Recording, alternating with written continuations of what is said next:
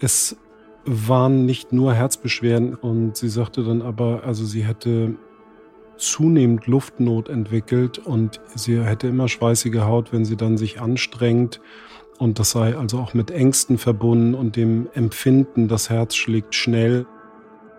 Also es gab da ein Zeitfenster von, ich sag mal, gut zehn Jahren, wo man gesagt hat, bei der jungen Frau haben wir nun wirklich alles gemacht. Die hat halt Psyche, organisch hat die nix. Und ähm, in dieser Zeit hat sich halt unter dem Radar etwas anderes entwickelt, was die Symptome verstärkt hat, was aber von den Symptomen ähnlich war. Ärztinnen und Ärzte sollen Leben retten. Sie sollen Krankheiten erkennen und Leiden heilen. Aber was ist, wenn sich eine Krankheit nicht so leicht erkennen lässt? Was, wenn rätselhafte Beschwerden es den Medizinerinnen und Medizinern schwer machen, die Ursache einer Erkrankung zu finden? Dann kann man nur hoffen, dass man Expertinnen und Experten an seiner Seite hat, die dranbleiben, die nicht nachlassen, bis sie sie endlich gefunden haben. Die Diagnose.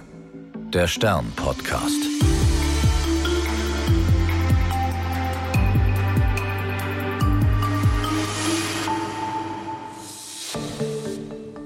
Ich bin Annika Geißler, Ärztin und Redakteurin und beim Stern für die Rubrik Die Diagnose verantwortlich.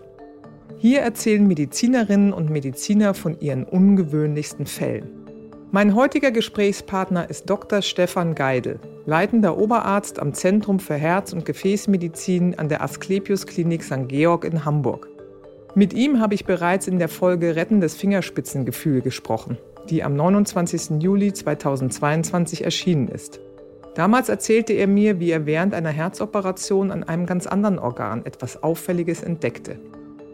Heute sprechen wir über eine junge Patientin, die aufgrund eines traumatischen Kindheitserlebnisses große Ängste um ihr Herz entwickelt hatte. Jahrelang bekam sie bei körperlichen Beschwerden von Medizinern sozusagen zu hören, das ist die Psyche. Aber dann kam es zu einer äußerst überraschenden Wendung. Also in der Herzchirurgie ist das immer so, dass Patienten und Patientinnen sehr gut ausdiagnostiziert uns vorgestellt werden. Also wenn es hochdringlich ist, dann klingelt das Telefon, das Diensttelefon und äh, dann wird die Bitte geäußert, einen Patient direkt zu übernehmen. Wenn wir ein bisschen mehr Zeit haben, dann kriegen wir in der Regel einen Brief. Und äh, in diesem Fall habe ich also einen, einen langen Brief, sehr freundlich geschrieben, von einer sehr netten Kardiologin bekommen, die mir also genau die Befunde dargestellt hat. Und wenn Sie sagen, die Befunde dargestellt hat, was heißt das? Warum sollte denn die Patientin, um die es ging, zu Ihnen kommen? Worum ging es da? Also die Patientin Mitte 30 hat also eine Mitralklappenerkrankung, eine degenerative Erkrankung.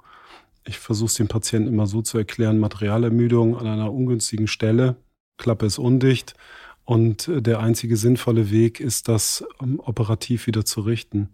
Und äh, worauf mich die Kardiologin aber ähm, explizit hinwies, ist, dass die Patientin sich in einer sehr schweren Lebenssituation befindet, große Ängste hat, äh, traumatische Lebenserfahrungen in der Kindheit und äh, noch ein bisschen überzeugt werden müsste Richtung OP und dass ich also sehr behutsam mit ihr umgehen müsste. Das war schon mal bemerkenswert. Warum ist das bemerkenswert für Sie gewesen?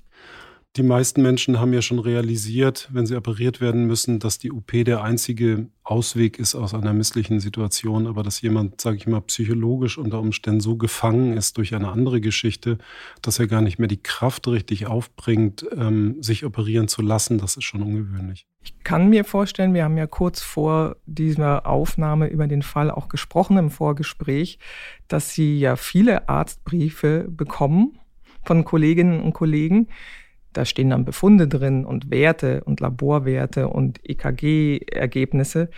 Das war jetzt doch ungewöhnlich für Sie, dass Sie da doch nochmal diesen Hinweis bekamen, ja, da sind große Ängste im Hintergrund, oder? Wie ist das? Ja, ich muss dazu sagen, dass also kein Patient gerne in die Herzchirurgie kommt. Also, dass wir mit Ängsten konfrontiert werden, ist also normal.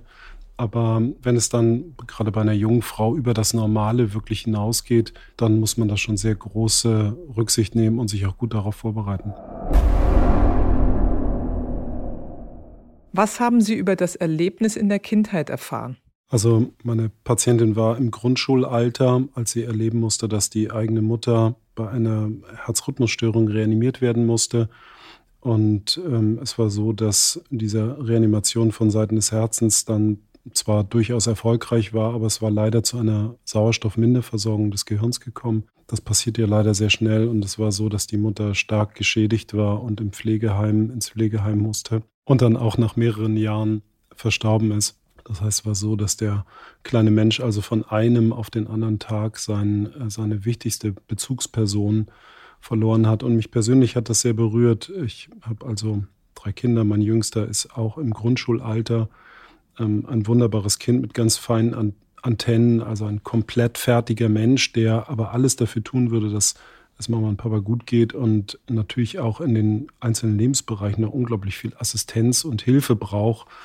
Und ich habe da ein, ein sehr starkes Gefühl entwickelt, wie schrecklich das sein muss, wenn man in dem Alter einen Elternteil verliert. Und haben Sie denn dann mit der Patientin selber gesprochen als nächster Schritt? Das erste ist immer, dass man dann die Menschen anruft. Ähm, man kann natürlich direkt dann, ich habe direkt zum Hörer gegriffen, als ich den Brief gelesen habe, hatte also eine Handynummer und habe gefragt, ob es passt und es passte auch. Und ähm, habe dann erstmal versucht, schon so ein bisschen den ersten Druck zu nehmen. Es hat natürlich dann noch präparative Gespräche ähm, direkt gegeben im Vorfeld, aber das erste Telefonat war schon mal so, dass ich versucht habe, da ein, ein bisschen Ängste abzubauen. Was haben Sie denn im ersten Telefonat noch genauer herausgefunden? Ähm, die junge Frau hatte das als Mädchen erlebt, hatte dann mitbekommen, wie es der Mutter ging, wie schlecht es ihr ging danach. Wie hatte sich ihr Leben weiterentwickelt? Also das war der, muss ich sagen, zweite Punkt, der mich da sehr berührt hat, weil ähm, heute, also zweieinhalb Jahrzehnte später, war das immer noch ähm, sofort zu merken, dass dieses Ereignis diese, diese junge Frau extrem geprägt hatte.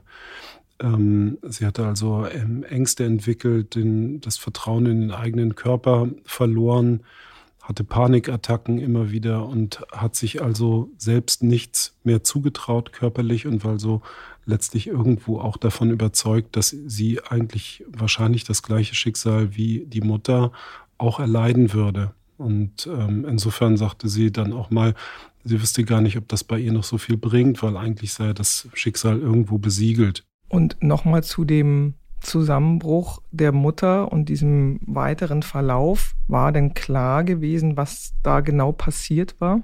Das lag nun viele Jahre zurück. Ich habe das ähm, so verstanden, dass das so eine Art Rhythmusstörung war, also ein, also ein Block, eine, eine Überleitungsstörung, wo das Herz dann nicht mehr regulär schlagen kann, obwohl es eigentlich kräftig ist und pumpen könnte. Also eine, eine, eine Rhythmusstörung, die man normalerweise, wenn man sie entdeckt, dann rechtzeitig mit einem Schrittmacher versorgt.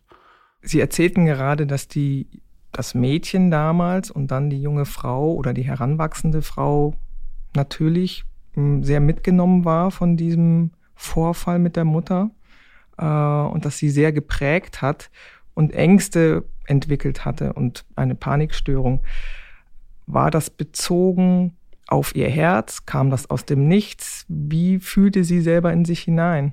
Sie hat letztlich, sage ich mal, ohne erstmal primär was Organisches zu haben, ähm, so etwas entwickelt wie eine Herzneurose. Das heißt, sie hat immer in, in sich hineingehorcht und ähm, hatte also, ist wahrscheinlich vom, vom Typ wie so mancher Mensch auch jemand, der gern die Kontrolle behält, vielleicht ein bisschen zu Ängsten neigt. Und ähm, diese traumatische Lebenserfahrung hat sich dann aber so als Trigger verselbstständigt, dass das mehr oder weniger alles in ihrem Leben dann negativ beeinflusst hat. Sie hat plötzlich Ängste gekriegt aus dem Nichts, konnte sich körperlich nicht mehr belasten, sofort Schweißausbruch, Luftnot und das ist natürlich dann auch mit einem, einem Fitnessmangel irgendwann verbunden, ähm, wo der Mensch dann sagt, ja, also Treppensteigen, das ist nicht mehr mein Ding und joggen kann ich sowieso nicht und, und, und. Und während Sie das gerade erzählen und man selber als Hörerin oder Hörer so ein bisschen äh, in seinen Körper vielleicht hineinhorcht, das kennen wir ja doch alle, dass es mal ein bisschen piekt im Brustkorb, dass man mal so Herzpochen hat, wenn man sich anstrengt, dass man das Herz schon durchaus merkt, auch beim Joggen natürlich, dass es irgendwie puckert und ähm, man was fühlt. Das heißt, das kann man schon nachvollziehen. Ah, jetzt hat es mal ein bisschen gestochen. Wenn man da sehr sensibilisiert ist und sehr genau reinhorcht, dass man doch auch immer wieder was merken kann, oder?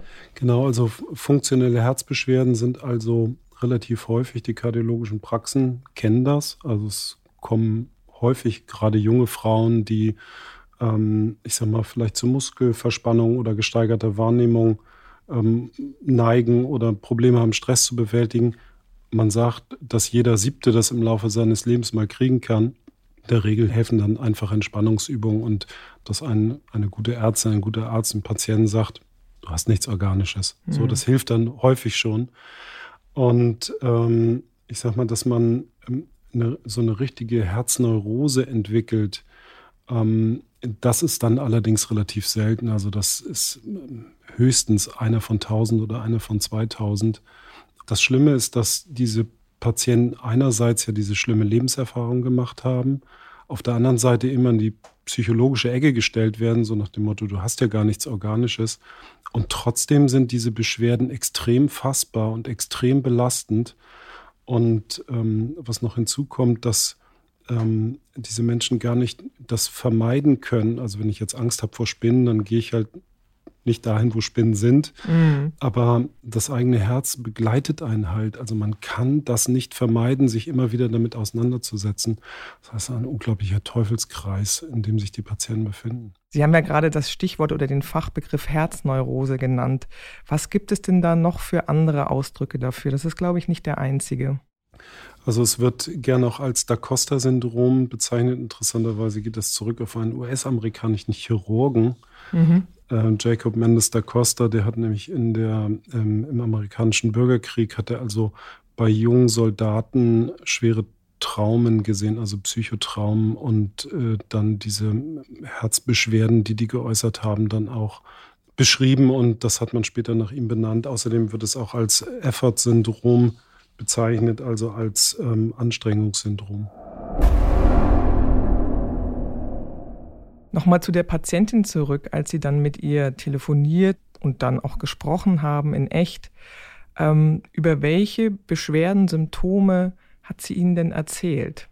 Also es waren nicht nur Herzbeschwerden. Sie sagte dann aber, also sie hätte zunehmend Luftnot entwickelt und sie hätte immer schweißige Haut, wenn sie dann sich anstrengt. Und das sei also auch mit Ängsten verbunden und dem Empfinden, das Herz schlägt schnell. Und das ist typisch für eine sogenannte Herzneurose, aber es ist eben auch typisch für eine organische Erkrankung. Wie ging es ihr denn die Jahre über in den Praxen oder vielleicht Kliniken, in denen sie sich vorgestellt hatte, bevor Sie sie kennengelernt haben oder die Kollegin, die Ihnen den Brief geschrieben hat. Sie hatten vorhin erwähnt, ja, das ist äh, Herzneurose, eine psychosomatische Diagnose oder Erkrankung. Ähm, die war ihr ja mitgeteilt worden, aber davor war sie wahrscheinlich in vielen kardiologischen Praxen oder Hausarztpraxen oder internistischen Praxen gewesen mit ihren Beschwerden. Wie ist sie denn da behandelt worden? Also typisch ist für so eine Patientin, dass, dass das eine richtige Odyssee ist. Ähm, die ist natürlich zum Arzt gegangen und natürlich hat man auch in den ersten Jahren sie immer wieder untersucht, auch richtig organisch gründlich untersucht, aber irgendwann gesagt, wir finden da nichts. Und dann hat man das eben nicht mehr gemacht. Also es gab da ein Zeitfenster von, ich sag mal, gut zehn Jahren, wo man gesagt hat, bei der jungen Frau haben wir nun wirklich alles gemacht die hat halt Psyche. Organisch hat die nichts. Und ähm, in dieser Zeit hat sich halt unter dem Radar etwas anderes entwickelt, was die Symptome verstärkt hat, was aber von den Symptomen ähnlich war. Wie ist sie denn behandelt worden, als dann in diesen Praxen gesagt worden ist, das ist halt Psyche? Was hat sie denn gekriegt? Na gut, man hat dann gesagt, das ist dann versucht, einen modernen Begriff zu wählen. Das ist vielleicht sowas wie Burnout und das ist was Psychosomatisches und bei der Geschichte, das kann man gut verstehen. Also sie hat da diese komplette ähm, psychiatrische Nummer über sich ergehen lassen, inklusive Psychotherapie, die aber in ihren Augen nicht so richtig gegriffen hat. Also die Symptome hat das zumindest nicht behoben. Aber sie ist komplett auf dieser psychosomatisch-psychologischen, psychiatrischen Schiene gefahren worden. Und dann ist sie aber immerhin wieder bei einer Kardiologin gelandet. Sie hat ja nicht aufgegeben, offensichtlich da sich doch vorzustellen, äh, die Ihnen ja dann den Brief geschrieben hat. Was ist denn da rausgekommen? Was hat die Kollegin von Ihnen entdeckt? Ähm, beschreiben Sie das doch mal ein bisschen. Was ist das für ein Krankheitsbild? Also Und das habe ich sehr bewundert, dass da jemand äh, gesagt hat, ich mache jetzt nochmal einen Kassensturz. Ich, ich glaube das alles nicht. Ich gehe nochmal zurück auf los und will jetzt nochmal von Anfang an alles aufrollen. Und ähm, das hat die gemacht und hat sie organisch untersucht, hat ein Herzgeräusch gehört, hat gesagt, da stimmt doch was nicht, hat einen Ultraschall gemacht und hat sie dann einmal komplett kardiologisch durchuntersucht und hat herausgefunden, dass ein, eine hochgradige Klappenerkrankung vorliegt, die sich entwickelt hat über mehrere Jahre. Erklären Sie mal die Begriffe Herzgeräusch bitte und welche Klappe betroffen war, dass man sich das anatomisch ein bisschen vorstellen kann im Herzen. Da gibt es ja mehrere Klappen. Welche Aufgaben haben die und was passiert, wenn die nicht mehr so gut funktioniert? Diese eine Klappe. Also der Mensch hat vier Herzklappen, zwei Segelklappen, zwei Taschenklappen. Ähm, die wichtigste Segelklappe ist die Mitralklappe, um die es geht. Und auf die Frage Herzgeräusch, also wir unterscheiden Herztöne von Herzgeräuschen, also Herztöne sind normal. Ähm, aber ein Herzgeräusch ist etwas, was ähm, mit dem Fluss des Blutes ähm, eine, eine, eine Übertragung nach außen macht. Das ist etwas, was man im Stethoskop hören kann oder im Ultraschall auch akustisch darstellen kann. Wenn Blut pathologisch, also fälschlich, zurückfließt und die Klappe nicht mehr richtig abdichtet, dann macht das ein Geräusch, was man hören kann. Und es macht ja nicht nur ein Geräusch, äh, was der Kollegin aufgefallen ist oder was sie gehört hat, ähm, sondern es macht ja auch körperliche Symptome, wenn das ausgeprägt ist. Welche sind denn das? Gut, also das Leitsymptom bei so einer Mitralklappenerkrankung ist eben die Luftnot, ähm, die Belastungseinschränkung, dass man dann verschwitzte Haut hat, wenn man sich anstrengt, dass man ein vermehrtes Gefühl hat, dass das Herz klopft. Diese Geschichten, also all das, was die Patientin eigentlich über diese Herzneurose schon kannte, nur eben in verstärkter Weise. Und das hat sie auch immer geäußert. Das wird nicht besser, das wird schlechter. Es passte also von den Symptomen eins zu eins, also zu der Klappenerkrankung, aber letztlich auch zu der Herzneurose. Und da hat es dann, also es wurde sozusagen überdeckt durch diese lange bestehende psychosomatische Diagnose, die sie bekommen hatte. Man muss dazu sagen, dass diese degenerativen Mitralklappenerkrankungen durch einen akuten Abriss entstehen können von Sehnenfäden von einem auf den anderen Tag. Das Normale ist aber, dass sich diese Abnutzungserscheinungen, ähm, also das Herz hat bei einer Patientin Mitte 30 1,5 Milliarden Mal schon geschlagen. Also nichts Ehrenrühriges, bedeutet nicht schlechtes Gewebe, sondern es ist Materialermüdung an einer ungünstigen Stelle. Ähm, dass sich das aufbaut und entwickelt, also wir unterscheiden da ähm, verschiedene Stadien der Klappenerkrankung. Stadium 1 ist also leichtgradig, 2 ist mittelgradig, 3 ist hochgradig. Und in der Regel ist das ein Prozess, der sich dann über Monate oder Jahre hinzieht und aufbaut. Und ähm, das war auch so, dass die Patientin gesagt hat, also ich, das geht, geht mir seit Jahren, geht mir das von Jahr zu Jahr schlechter. Ein großes Glück also, dass sie sich nochmal vorgestellt hat bei der Kardiologin und äh, die ganz genau hingehört hat und das entdeckt hat, als sie nun mit der Frau den Kontakt aufgenommen hatten und mit der Patientin und sie kennenlernten oder auch übers Telefon mit ihr sprachen. Ähm, es war ja klar, das muss operiert werden. Aber sie hatte große Angst davor. Was hat sie denn zu Ihnen gesagt? Sie wollte da ja äh, nicht so gerne in die Herzchirurgie. Also sie wusste natürlich, dass das ein Weg ist, den man beschreiten kann und hat auch gesagt, sie weiß gar nicht, ob das jetzt in ihrem Fall alles noch so sinnvoll ist. Sie hat auch wahnsinnige Angst vor der Angst gehabt, was ja typisch ist für diese Erkrankung. Und ähm, muss dazu sagen, vom, vom Typus, also eine, eine eigentlich ganz lebenslustige Frau, der man aber sofort anmerkte, sie trägt diesen Rucksack mit diesen ganzen Problemen und dieser ganzen alten Geschichte. Das hat sie auch immer gesagt. Ich gehe durchs Leben mit einem, mit einem Gepäckstück. Und das abzulegen fällt ihr unglaublich schwer. Und in dieser Situation muss operiert werden, braucht man ja seine gesamte psychische Stärke, um sich auch darauf einlassen zu können. Und sie hatte ja mit dem Medizinsystem, sage ich jetzt mal in Anführungsstrichen, im Nachhinein betrachtet auch nicht so gute Erfahrungen gemacht, wenn es immer hieß, naja, das ist halt die Psyche und äh, zeitgleich oder über die Jahre entwickelt sich dann doch was Körperliches und äh, ihr wurde dann teils nicht geglaubt oder ja, gesagt, das ist die Psyche. Dann zu sagen, äh, ja, juhu, jetzt geht's Richtung Operation, kann man auch nachvollziehen, dass man da ein bisschen zurückhaltend ist, oder? Das kann ich persönlich sehr gut nachvollziehen, äh, insbesondere weil sie ja die ganze Zeit krank war. Also nicht nur organisch krank, sondern eben auch durch dieses Trauma bedingt, getriggert, sehr krank war, sehr schlimme Beschwerden hatte und letztlich trotzdem immer in die Ecke gestellt wurde, na, wir wissen ja eigentlich, du hast ja nichts. Und das ist schon mal gemein, weil sie hatte ja was. Wie haben Sie es denn geschafft, da ein bisschen mehr Vertrauen aufzubauen? Was haben Sie ihr gesagt? Also ich, ich habe mich im habe ihr das im Gespräch alles so erklärt, wie, wie ich schätze, dass man ihr helfen kann und habe mich dann tatsächlich so ein bisschen aus dem Fenster gelehnt und habe gesagt, ich glaube, wenn man das gut operiert, dass man diese ganze Psychokiste einmal wie im Ausguss mit wegspülen kann. Und ich habe ihr das so erklärt, dass ähm, die Areale im Hirn, die psychosozialen Stress und körperlichen Stress verarbeiten, dass die sehr eng beieinander liegen und sich auch überlappen.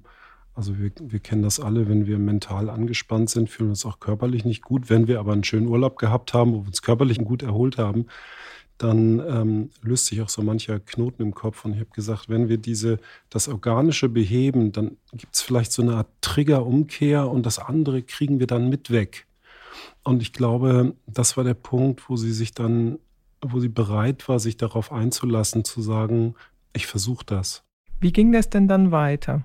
Also, ich muss dazu sagen, es war Corona-Zeit und das war gar nicht so einfach. Dann haben sie also aufgenommen, dann mussten wir sie nochmal wieder nach Hause schicken, weil sie war ja sozusagen elektiv. Also es war nicht jetzt ähm, der dringlichste Notfall. Das war für sie nicht ganz einfach. Auf der anderen Seite haben wir, also Patientin und ich, Gelegenheit gehabt, dann auch mehrfach miteinander zu sprechen. Also sie kam dann, sie wurde entsprechend von uns vorbereitet für die Operation. Und ähm, ich habe dann alle Register gezogen, um ähm, auch ihr das Vertrauen zu schenken, dass das OP-Risiko gering ist und dass die Wahrscheinlichkeit groß ist, dass ich die Klappe repariert bekomme. Es ist nämlich bei der Mitralklappe so eine Sache. Ähm, man möchte gern alle Strukturen möglichst erhalten und ein, das eigene Gewebe bewahren, die Klappe wieder schlussdicht machen, ohne dass man jetzt eine mechanische Kunstklappe oder eine biologische Klappe einsetzt. Das ähm, Problem am Klappenersatz ist eigentlich immer, dass man sich zwischen zwei kleineren Übeln entscheiden muss. Die mechanischen Kunstklappen brauchen dauerhaft Makumar. Das ist jetzt bei einer Patientin Mitte 30, die vielleicht doch noch Kinderwunsch hat, ein Problem mit dem Makumar. Zur Blutverdünnung. Zur mhm. Blutverdünnung, genau. Und bei den biologischen Klappenprothesen ist das so, dass die gerade beim jüngeren Menschen in Mitralklappenposition auch irgendwann degenerieren. Das können also 15 Jahre sein, es können 20 Jahre sein, es können auch 10 Jahre sein. Und das ist natürlich keine schöne Aussicht, dass man zwar kein, keine Blutverdünnung braucht, dauerhaft, aber weiß, dass man unter Umständen reoperiert werden muss. Und bei den Mitralklappenrekonstruktionen wissen wir, dass wir diesen Degenerationsprozess, wenn wir ihn einmal gut durchbrechen, unter Umständen auf Dauer gut durchbrechen. Und ähm, ich sage dann immer, wenn es gut läuft, ist es eine, eine gut gemachte Reparatur für den Rest des Lebens. Sagt man natürlich beim 60-Jährigen leichter als bei einer 35-Jährigen, aber ähm, ich habe die Hoffnung, dass es also sehr, sehr lange vielleicht für immer hält, mhm. wenn es gut operiert ist. Das heißt, Sie konnten da ganz gut äh, Mut machen und Vertrauen aufbauen. Ähm, wie war das denn dann während der Operation? Erklären Sie ein bisschen die Technik. Wie stehen Sie da im OP? Wie sehen Sie eigentlich was? Äh, manche stellen sich vor, der Brustkorb ist weit offen. Das ist nicht so. Erklären Sie mal ein bisschen. Also es gibt in der Herzchirurgie diesen Standardzugangsweg, wo man also das Brustbein komplett eröffnet. Da kann man alles bequem operieren. Aber es ist das, was wir natürlich auch versuchen zu vermeiden, ähm, wenn wir da durchs Schlüsselloch operieren können. Also einen minimalinvasiven Eingriff habe ich bei der Patientin durchgeführt und das muss man sich so vorstellen, dass ich als Operateur also auf der rechten Seite der Patientin stehe. Das Herz liegt zwar links, aber man macht die kleine Inzision, das sind also wenige Zentimeter, macht man also im vierten Zwischenrippenraum auf der rechten Seite. Also man operiert an der rechten Lunge vorbei, öffnet den Herzbeutel, den linken Vorhof und dann ist man an der Mitralklappe. Und es ist so, dass man eine, eine Sehhilfe trägt, also eine Lupenbrille und auf dieser Lupenbrille sitzt ein 3D-Clip. Das ist so ein bisschen wie im Kino, weil gegenüber, direkt gegenüber auf, auf der linken Seite der Patientin steht ein großer HD-Monitor, wo man dann ein gestochen scharfes 3D-Bild sieht, wenn man vorher eben ein, ein Kameraendoskop eingeführt hat. Also ein sehr komfortables und sehr elegantes Operieren. Ich liebe das. Wie lange dauert denn so ein Eingriff? Wenn es gut läuft, so zwischen drei und vier Stunden. Also man muss ähm, die Herz-Lungen-Maschine behutsam anschließen an der Leiste, dann muss man sich gute Zugangswege schaffen. Es hängt immer sehr davon ab, ob ein Mensch sehr beleibt ist oder die Lunge vielleicht nicht ganz gesund ist. Ähm, bei dieser Patientin, die ist also schlank gewesen und ähm, das war also sehr schön zu operieren. Also der, der Zugangsweg, die Mitralklappe allerdings, die hatte schwere degenerative Veränderungen. Ähm, insbesondere im Bereich des hinteren Segels, aber das ließ sich also mit einigen Nähten gut raffen. Und äh, da die Klappen immer sich etwas aufweiten, näht man dann auch einen sogenannten Anuloplastierring ein. Das ist also ein Gebilde aus Metall und Kunststoff, der die Reparatur sichert und verhindert, dass die Klappe in Zukunft dann weiter auseinandergeht. Wie ging es denn der Patientin nach dem Aufwachen wieder? Sie hatte das überstanden, aber dann ist der Schalter ja nicht sofort umgelegt, nehme ich an. Ja, das hatte ich auch nicht erwartet. Ähm, es war tatsächlich so, die Ängste waren natürlich noch da, irgendwas könnte schiefgegangen sein. Und ähm, es waren also, war also ein, ein, ein Mischbild an kleinen neurologischen Dingen und, und Ängsten und die sie hatte. Also es war nicht ganz leicht, sie davon zu überzeugen, dass alles das, was sie jetzt empfand an Wunschschmerz und an Schlaflosigkeit, dass das alles im Rahmen der Norm war. War also die ersten Tage war sie, war sie sehr ängstlich. Wie ging das denn nach der Operation weiter? Wie lange haben Sie sie noch begleitet? Auf welchen Stationen war sie da? Erst Intensivstation und wie geht dann der Verlauf so langsam weiter? Also wir lassen die Patienten immer so zwei Tage am Monitor, um den Rhythmus noch zu kontrollieren. Dann sind da noch die letzten Zugänge und Drainagen gezogen, dann geht es auf Normalstation und ähm, mit der Hilfe von Physiotherapeutinnen und Therapeuten versucht man die Menschen dann möglichst schnell wieder an den, in den normalen Alltag zu führen, also normale Kleidung, Treppensteigen, auf Station rumlaufen. Ähm, nach anderthalb Wochen hat man die Menschen dann in der Regel so weit, hängt natürlich auch vom Alter ab, dass man sie dann abgeben kann in eine Reha-Klinik ähm, das ist immer eigentlich eine ganz gute Sache, wenn jemand nach einer Herz-OP nicht gleich zu Hause ist und gewohnt ist, dann dir seine Getränkekisten selbst zu schleppen, sondern ähm, sich in der, in der Herzreha ähm, noch ein bisschen betreuen zu lassen und so ein gewisses Aufbauprogramm zu haben. Also da leisten die Reha-Kliniken wirklich einen, einen großen Dienst dann auch für diese Menschen. Das heißt, Sie haben sie noch ein paar Tage gesehen und begleitet. Hat sie da schon ein bisschen mehr Mut geschöpft? Ja, also zumindest hat sie mir das gesagt und sie wollte natürlich auch nicht, dass ich als Operateur enttäuscht bin, denke ich mal. Ähm, aber ich weiß natürlich, dass unter der Fassade da noch einiges rumort hat. Und das ist ja in der Tat auch noch ein Weilchen erstmal so geblieben. Ähm, ich hatte mir dann vorgenommen, rufst sie mal an nach drei Monaten, nach sechs Monaten, nach neun Monaten. Das war also bei den ersten Gesprächen so, dass sie noch sagte, naja, so, so richtig dieses Zutrauen in die eigene Leistungsfähigkeit hat sie noch nicht.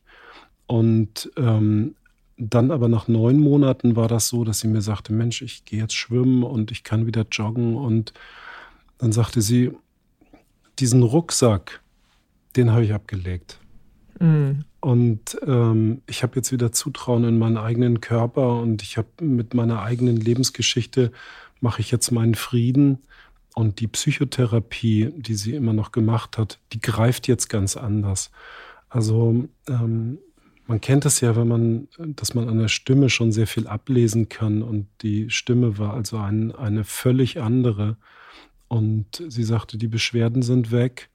Und manchmal kommt noch so diese lauernde Panik mal so durch. Und da hat sie aber eine gute Strategie, wie sie damit fertig wird. Und da habe ich mich wahnsinnig gefreut und war natürlich auch ein bisschen stolz, dass ich mich dann nicht zu weit aus dem Fenster gelehnt hatte damals, sondern dass es wirklich so gekommen war, dass mit der OP letztlich diese ganze Psychokiste dramatisch besser geworden war. Sehr beeindruckend und auch ergreifend, wenn Sie das so erzählen und was die Patientin zu Ihnen gesagt hat. Das Interessante ist ja, das war ja eingangs das Thema hm, Körper, Psyche, dann irgendwann, ja, das ist halt dann die Psyche oder es ist psychisch, dass wir doch nach all den Jahren und Jahrzehnten äh, in der Medizin häufig mitbekommen, dass das so getrennt wird. Ich meine, der Mensch ist ja Körper und Psyche beides. Und äh, wie Sie eben erzählt haben, ja, die Psychotherapie, die die Patientin weitergemacht hat, die konnte jetzt viel besser greifen. Ist ja sozusagen nicht in der Mitte eine Trennlinie und dann ist nur das Körperliche versorgt und die Ängste sind plötzlich weg und die Psychotherapie muss nicht mehr weitergemacht werden. Also ich bin erstaunt, dass das doch noch so häufig doch so eine Trennung gibt. Wir Menschen neigen zum Schubladendenken vielleicht auch, um uns die Sachen besser selbst erklären zu können. Aber ähm, zwischen Herz, Psyche und Körper stehen unglaublich enge Zusammenhänge. Das eine beeinflusst das andere. Und ich würde mal sagen, es ist ein gutes Zeichen für gute ganzheitliche Medizin, dass man das eine mit dem anderen ähm, nicht trennt, also dass man versucht, die Gefühle hinter den Beschwerden zu verstehen und letztlich die Beschwerden hinter den Gefühlen. Also ich muss gestehen, dass ich als Herzchirurg diese Zeit manchmal gar nicht habe, sondern ich kriege einen Patienten gut vorbereitet, dann gehe ich da abends hin und dann hat er mich gesehen und wir reden nett. Ich bin immer froh, wenn jemand mir zum Schluss sagt, ich habe Vertrauen, dass sie das gut machen.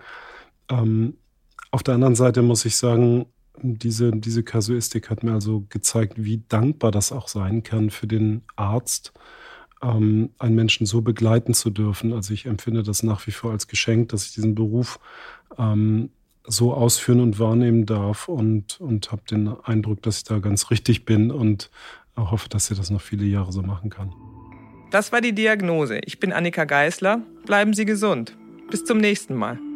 Die Diagnose der Stern-Podcast.